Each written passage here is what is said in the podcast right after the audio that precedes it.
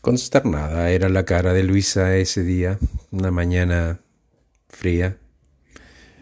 No sé si me gustó mucho la línea de pensamiento cuando me dijo especialmente cuál es el propósito de hacer las cosas si cuando me muera nadie se va a acordar.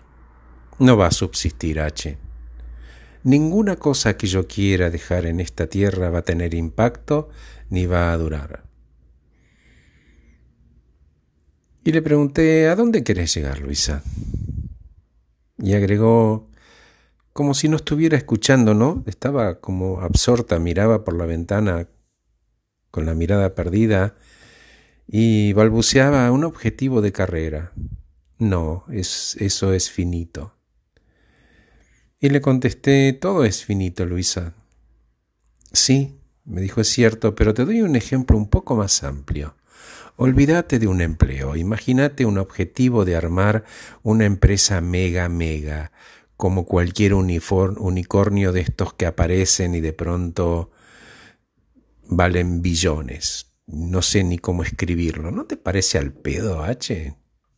Digo, mira, lo que me parezca a mí no importa mucho, pero al señor o la señora que lo inició debe tener un sentido, un propósito. Ahí quería llegar, H. ¿Cuál propósito? Bueno, depende de cada uno, capaz es su deseo, honrar algo del pasado, de su historia familiar, o demostrar a alguien que es capaz de algo. Cuando la realidad es que si ese otro te quiere bien, te va a querer, logres eso o no. O mejor sería dejar algo o marcar la vida de la gente con algo bueno, ¿no? La gente se va a acordar de cómo los hace sentir.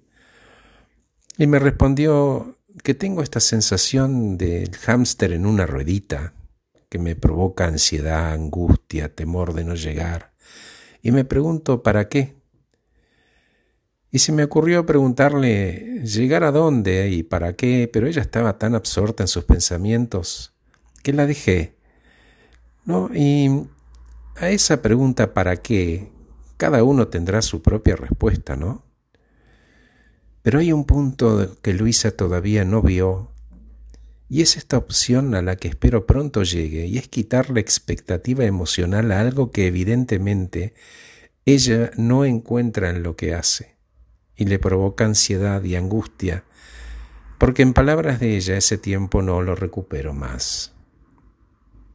No estás viviendo el presente, Luisa y con el ánimo de darle un giro positivo, me pregunto por qué no tener objetivos que nos lleven por el camino de hacer cosas que nos aporten felicidad. ¿Y si esa felicidad es efímera y dura nuestra vida? ¿Cuál es el problema? ¿Qué hay que dejar y a quién? ¿Acaso te lo pidieron? Si decidimos vivir nuestra vida haciendo más cosas que nos hacen felices, estaremos más cerca de la felicidad y habremos cumplido con el propósito nada despreciable de hacernos vivir una vida feliz, hacer lo que nos gusta.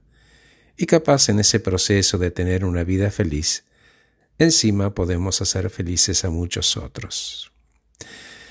Cuando uno se plantea estos temas me gusta pensar en la vida como un metro. En mi caso yo llevo dos tercios de ese metro vivido. Y no me pregunto cómo fueron, no me interesa, ya pasó. Eso ya no, no, no voy a generar un compromiso con el pasado. De pie donde estoy hoy, paradito ahí, la vida que llevo, ¿es la que me hace feliz hoy? Si no me molesta y no me quejo, todo bien. Pero si veo una sola oportunidad para ser más feliz de lo que soy, ¿qué estoy esperando? ¿Qué estoy dejando de hacer para que ese tercio que me queda vivirlo de forma que me permita sobre el final de mi vida decir, ja, valió la pena? Y casi riéndome diciendo, wow, qué hermoso viaje que viví. No me quedé con ganas de nada. No me quedé con ganas de nada. Sé que no es tarde, que nunca es tarde para aprender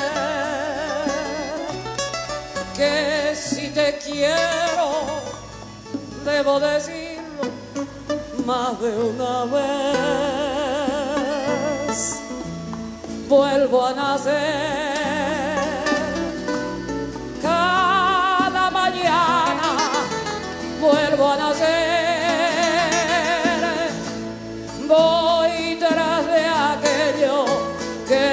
se ve.